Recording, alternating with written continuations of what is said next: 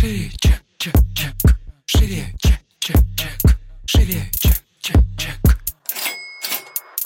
Всем привет, это выпуск подкаста «Шире Меня зовут Ира Подрез, и каждую неделю вы слышите мой голос, еще и видите меня. Это подкаст про продажи. Здесь мы говорим о том, как подобрать синдром самозванца, как поднять чек и начать зарабатывать больше. И самое главное, к чему мы с вами идем, это системные продажи. Чек, чек, чек. Шире, У моего подкаста есть разные слушатели. Есть представители инфобизнеса, есть представители товарки, а есть и те, кто занимается сложным бизнесом, тендерами и госзакупками. Да-да, у нас есть и такие слушатели. В госзакупках есть нюанс. Государство очень требовательный заказчик. Работая в них, нужно соблюдать требования законов, не срывать сроки и в точности исполнять контракт. При этом в госзакупках задействованы совершенно разные ниши. Строительство, машиностроение, бизнес-услуги, стройматериалы и многое другое. Именно для них и будет следующая интеграция от бренда «Контур Торги». Контур-торги — это комплекс сервисов, которые помогают бизнесу профессионально работать с закупками. Они выдают электронную подпись, а без нее не обойтись, упрощают поставщикам поиск закупок и работу с ними. Клиентам не нужно самостоятельно мониторить десятки торговых площадок. Кроме того, эксперты подсказывают, как не совершить ошибку на всех этапах тендера, от подачи заявки до заключения контракта с заказчиком. Ведь в госзаказе закупку мечты можно упустить, просто неправильно поставив запятую в заявке. В общем, продуманные сервисы контур-торгов — то, что нужно для профессиональной работы в закупках. чек, чек,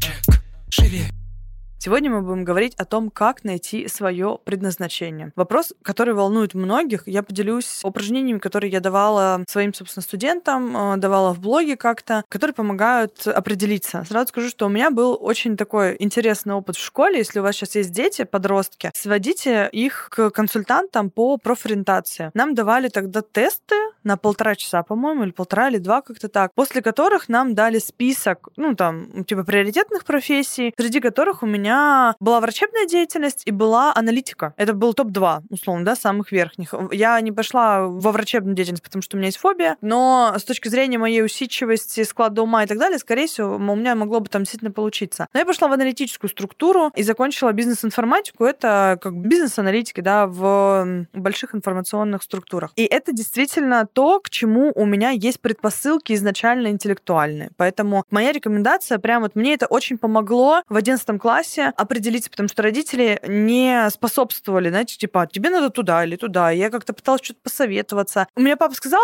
типа, надо выбрать то, что у тебя не смогут отобрать, типа, в голову, да, Он говорит, вот э, аналитическая часть, она всегда востребована, потому что это, опять же, твои процессы какие-то в голове, которые никак не своровать. Но с точки зрения института еще что-то тоже советов не сказали, это твой выбор, вот ты его делаешь сама. Я реально сама там что-то копошилась. Я, конечно, потом пошла немножко по-другому, я вбила топ-5 высокооплачиваемых профессий в ближайшие 10 лет и выбрала аналитика. Бизнес-информатика, там прям было такое бизнес-информатика, типа стык бизнеса и информационных технологий. И пошла туда учиться, но аналитический профиль. И, как видите, да, все получилось успешно. Если мы говорим уже о том, что уже не 11 класс, вы уже отучились, можете, кстати, я не знаю, до какого времени проводятся тесты, может быть, их можно провести вообще в любом возрасте, просто что мне проводили это в школе, а, возможно, это можно и во взрослом возрасте сделать. Как действовать, если вы взрослый, да, и уже что-то хочется другое, и не очень понятно, что? Во-первых, хочется сказать, что предназначение — это история про делать, про опыт. Типа я должен что-то попробовать, чтобы понять, мне это нравится или не нравится. Потому что вот такого, мне кажется, глобального прям предназначения одно на всю жизнь на данный момент времени, наверное, ни у одного человека быть не может, потому что у нас так сильно меняется среда, у нас так сильно меняются технологии, у нас настолько быстро развивающееся вообще все окружающее, что, ну дай бог, чтобы мы пять лет проработали без изменений нашей профессии, скажем так. А за пять лет, ну, может случиться вообще слишком много. Поэтому из той динамики, которую я вижу там за 10 лет более-менее осознанной жизни, да, там с 18 лет, я вижу, как э, сильно шагнул вперед там маркетинг. Вообще не было в таком объеме даже близко. Как сильно шагнули вперед все видео, фото, аудио и так далее. Вся вот эта индустрия. Как сильно шагнула вперед э, вся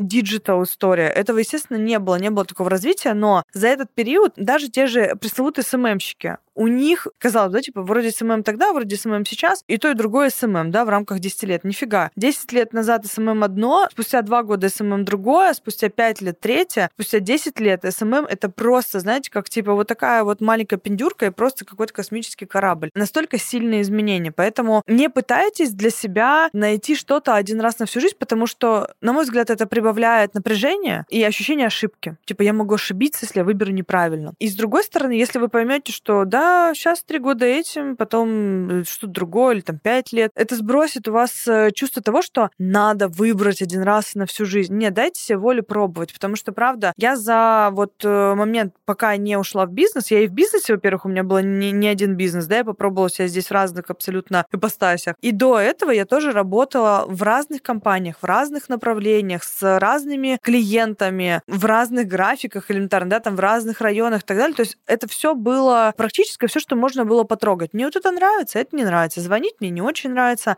А писать, да. Ездить на встречу тоже мне вроде как окей. Ага, уже какие-то составляющие появляются. Там дальше, условно, мне нравится что-то анализировать, делать какие-то подборки? Да. Мне нравится, когда результат какой-то такой в долгосрочной перспективе, да, я готова подождать, но увидеть что-то классно. Угу. А краткосрочное мне выбивает с колеи, я начинаю нервничать от этого. То есть я за счет того, что пробовала разную работу, я понимала для себя характеристики, какие для меня наиболее важные, и как я для себя считываю наилучший, не знаю, там, вариант работы своей, да, как я понимаю, что да, у меня получилось, или где я испытываю наибольшее удовольствие, что, о, блин, фига, у меня и получилось, мне еще здесь похвалили, я тут еще признание какое-то получила, такая, а, и вот эти составляющие, соответственно, как бы подкручиваются. Это к тому, что если вы сейчас вообще не понимаете, какую сферу попробовать, просто пробуйте. Никто не будет вас ругать, если вы будете каждый полгода, год менять компании. Да, поработайте здесь, наберитесь опыт одного, поработайте в другом месте, при том, что я после института работала, короче, блин, зарплата у меня была плавающая, там, от наверное, 18, это, по-моему, 17 или 18 тысяч самая минимальная, до два раза за год, короче, я получила 40. Ну, то есть это была очень маленькая зарплата. И, чтобы вы понимали, на тот момент я снимала квартиру за 20 тысяч, плюс 3 тысячи была коммуналка. То есть это, ну, где-то в месяц это вся моя зарплата, да, где-то мне хватало, типа, чуть там на еду, условно. Вот, мне просто тот период времени еще помогали родители, потому что я училась в магистратуре, но в целом расклад был понятен, да, что ради опыта я работала в такой компании. Хотя мне говорили, типа, Ир, ты дура, ты могла пойти в банк и вот зарабатывать 50 тысяч рублей, там 60. Может быть, я и дура, но те, кто говорил, что я дура, работают до сих пор в этом банке, а я, как вы видите, не в банке, да. Не жалею о своем опыте, потому что он дал мне очень много. Работа в этих компаниях дала мне, правда, пощупать и понять разные сферы, и понять, а где мне хочется быть. Я, кстати, как раз в этой компании, в последней, в которой работаю, поняла, что я хочу именно предпринимательской деятельности. Более того, я хочу быть публичной, потому что я там брала интервью предпринимателей, они сидели за такой очень красивой стойкой, как стол такой, знаете, как в новостях на Первом канале, вот этот стол красивый, сзади такая подложка классная из экранов, и я думаю, блядь, почему не я там сижу? Почему у кого-то я беру интервью, а не я там? Я тогда словилась, что ага, а хочется, да, как бы хочется где-то мелькать на виду именно. И вот, собственно, через год буквально я уже начала вести блог. Это тоже был маркер на то, что есть какая-то потребность в этом. Относительно упражнений. Что можно делать? Во-первых, вспомните изначально, чем вы любили заниматься в детстве. В детстве много моментов, которые мы делаем бессознательно. Тебе просто потому, что нравится. Да? У нас еще нет общественного мнения, мы еще не думаем, что на этом надо зарабатывать деньги, не думаем, модно это или не модно, мы просто это делаем. Я играла в продавца. Вот, знаете, до тупого реально играла в продавщицу, у меня была касса, у меня были фрукты, весы. И я, значит, там взвешивала, у меня были денежки эти игрушечные. И вот я продавала. По сути, моя экспертная деятельность в продажах основана на том, что я когда-то в детстве э, изначально у меня был к этому интерес. Мне нравилось продавать. Я продавала вообще, на самом деле, все, что могла только продать. Какие-то рисунки, блядь, что-то делала за деньги. Я помню, в восьмом классе тогда чертила за деньги одноклассникам. То есть в целом на протяжении вот всей детско-юношеской жизни я постоянно пыталась как-то сгенерировать деньги. Уж мой папа не услышит, надеюсь, это в подкасте. Я даже играла в карты на деньги. Это, конечно, не продажа, но идея про то, что как-то сгенерировать деньги, да, она была мне понятна и присуща. Мне нравился этот процесс. Собственно, предпринимательская деятельность — это примерно игра в карты на деньги. Никогда не знаешь, ты выиграешь или проиграешь, но азартненько. Поэтому оглянитесь назад. Типа, что нравилось делать, да, где получалось, где получали удовольствие от этого, где, возможно, вас хвалили, вы получали признание. Тоже классно это посмотреть. Второе. Возьмите лист А4. Можете даже несколько листочков взять, у всех по-разному процесс идет. Ручку, отложите все, уберите телефон, что и поставьте на беззвучный режим, чтобы никто вас не мог, так сказать, вырвать из процесса. И выписываете, типа, все, что вы умеете делать и любите делать. И просто там, не знаю, я умею рисовать, я умею петь, танцевать, не знаю, я умею ходить, я умею давать советы там и так далее. Выписывайте вот пока у вас тело не даст отклик. Что это такое? Тело вообще всегда знает ответы. Но у нас с телом очень плохая связь. Мы слишком много находимся в голове. У меня, когда есть спорные реально периоды, когда я думаю, блин, это решение или вот это, что принять, из головы у меня не получается нравится, я раскладываю на полу листики и просто ногами становлюсь на каждый из них и калибруюсь, да, где я что чувствую, потому что реально тело знает ответ. Так вот, когда вы выписываете все, что вы умеете, любите делать, тело обязательно даст вам сигнал. Где-то идут мурашки, где-то человек начинает плакать, где-то он такой, типа, о, как-то так, знаете. Это и будет э, момент, на который стоит обратить внимание. У всех он разный. Причем, возможно, будет так, что вы скажете, что я писал, выписал 70, 80, там на самом деле надо написать 100 пунктов, не менее 100. Вот, можно писать дальше, но, скорее всего, если вы пишете больше 100, есть момент, что вы могли пропустить там, где был отклик. Перечитайте то, что вы написали. Если вдруг, ну, такое ощущение, типа, ну, я что-то не знаю, посмотрите, не даете ли вы оценку этому из головы. Потому что бывает так, что что-то выпало, такое, вот этой хуйней будем заниматься? Блять, нет типа осуждение побежит впереди вас. При том, что такая история, ну, самая, да, так, на, на поверхности, про блогинг. Есть люди, которым хочется быть на виду, у кого есть потребность, они хотят вещать на аудиторию, они хотят раздавать советы, как бы это странно не звучало, они хотят, чтобы к ним прислушивались, они хотят быть вообще в целом, ну, медийными, да, выставлять свои фоточки, чтобы им лайки ставили и так далее, но в их окружении блогеры — это какие-то тупицы последние, и, конечно, это зашкварно. Естественно, когда человек видит там, не знаю, я классно пишу и там делаю делаю фотки, и, не знаю, там, я классно мог бы вести блог, к примеру, его просто перекорежит, он, он из ума даст там очень много негативной оценки. Поэтому постарайтесь обратить внимание на именно на тело, на отклик. И если вдруг у вас что-то вызвало такое сопротивление, обведите это как-то себе, там, не знаю, выпишите на отдельный листочек и походите с этим. День, два, может быть, неделю, может быть, даже две. Вынесите на терапию, посмотрите, если вы ходите, да, к психологу, а посмотрите, типа, слушай, у меня вот тут вот так вот получилось, да, вот вы вызвало это вот такую реакцию. Вроде как сначала откликнулась, а потом мне стало страшно, стыдно, я почувствовал вину и все на свете. Обсудите это, потому что там, возможно, есть потенциал. Другое упражнение, которое тоже очень классный маркер, реально, у нас есть выпуск, кстати, про чувство зависти, я вам хочу дать эм, это упражнение просто отдельно как технику. Я просто в выпуске про зависть говорила о том, почему это классно, да, и почему это классный маркер. А сейчас саму технику хочу дать. Выпишите себе пять человек, неважно, вы их знаете лично или это какие-то просто публичные люди, условно там Маша Иванова, Даша Петрова, Коля Сидоров э, там, и так далее. Пять человек. И напротив каждого из них вы пишете чему вы у них завидуете. Например, там, я не знаю, Маша ведет блог, там, да, она супер классная. Это Даша, не знаю, там, классно танцует, э, и у нее много внимания. Там, не Петя зарабатывает много денег, т-т-т. И дальше э, вы в соседней колонке, чего бы именно вам хотелось и как. И вот здесь очень важен такой честный диалог с собой, что, во-первых, признаться, что я завидую, очень сложно, но это, это огромное топливо, оно так сильно освобождает, тем более этого никто не увидит, этого никто не услышит, это только только ваш диалог один на один с собой. Вы даже можете не выписывать, просто ну, сделать это упражнение в голове, чтобы никто никто не узнал наверняка. Но просто в голове проверните эту историю, да, вот там, я завидую там тому-то, угу. а что завидую? Ага, вот поэтому там. Просто вот этот момент. Он на самом деле натолкнет вас на мысль, а куда вам двигаться. Потому что когда человек говорит, я вообще не знаю, куда двигаться, вот двигаться на туда, где есть зависть. Это самое будет ресурсное, это самое перспективное будет, это самое драйвовое. Там будут, конечно, очень много сопротивлений и страхов. И это будет тоже показатель того, что вы на верном пути, потому что нет ни одного направления, направление, скажем так, где нет сопротивления, да, если вы идете, ну, не вниз по реке, скажем так, да, когда вас, блядь, смывают просто с говном совсем вместе, а немножко в другое направление, там в любом случае будет сопротивление. И наталкивать на мысль, что что-то не так, вас должно ровно обратно, да, когда сопротивления нету. А если оно есть, значит, куда-то движемся во что-то для себя новое, непривычное, где нужно как-то себя условно преодолевать, да, не знаю, потому что некоторые не любят это слово, но на самом деле так и есть, преодолевать себя чуть-чуть как-то. И посмотрите на эту часть. В целом, если вы сложите то, что вас получилось во всех этих трех упражнениях, вы, скорее всего, для себя какую-то даже примерный вектор обнаружите, что у вас будет похожие, короче,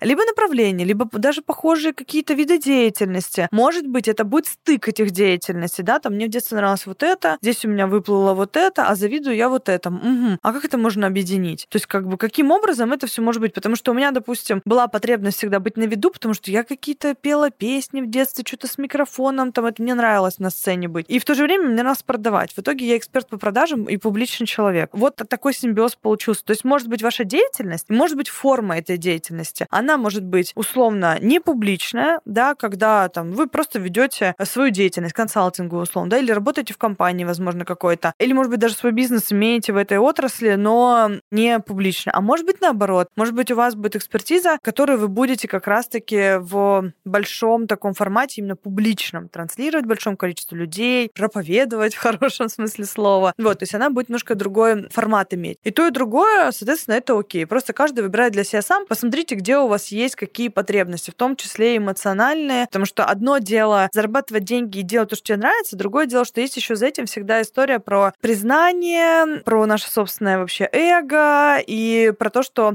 э, я хочу, чтобы меня видели или не хочу, чтобы меня видели. Вот. А как правило, большого количества людей, на самом деле, есть запрос на то, чтобы предъявляться в таком прям, ну, в большом количестве.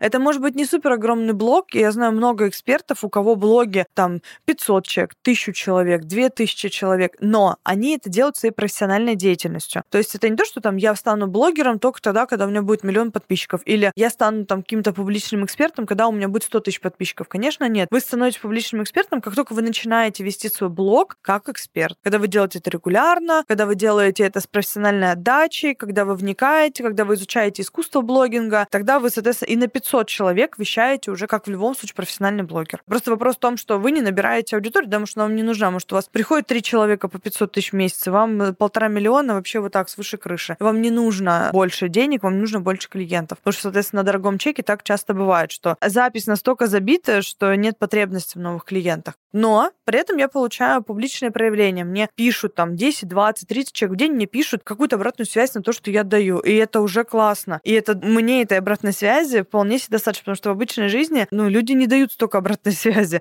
И в блоге, даже если вы 10 человек, э, там 10 сообщений в день вы откроете, вы увидите уже разницу. Поэтому это не про то, что у вас слишком много подписчиков должно быть. Нет, если вы просто для себя определите этот путь, то вы начнете по-другому вести ваш аккаунт, который у вас уже, скорее всего, даже есть. Чек, чек, чек. Шире. На этом выпуск про предназначение заканчивается. Я надеюсь, что техники были полезны. Поделитесь обязательно со мной в директе после того, как вы их проведете, что у вас совпало, что не совпало, какие вообще результаты получились, потому что всегда это очень интересно. И у многих выплывает совершенно то, что они не ожидают. Вот, поэтому мне всегда хочется узнать, а чего там такого было прикольного. Вот, услышимся, увидимся с вами в следующем выпуске. Как обычно, подписывайтесь, ставьте лайки, пишите комментарии. И пока. Чек. Шире. żyje.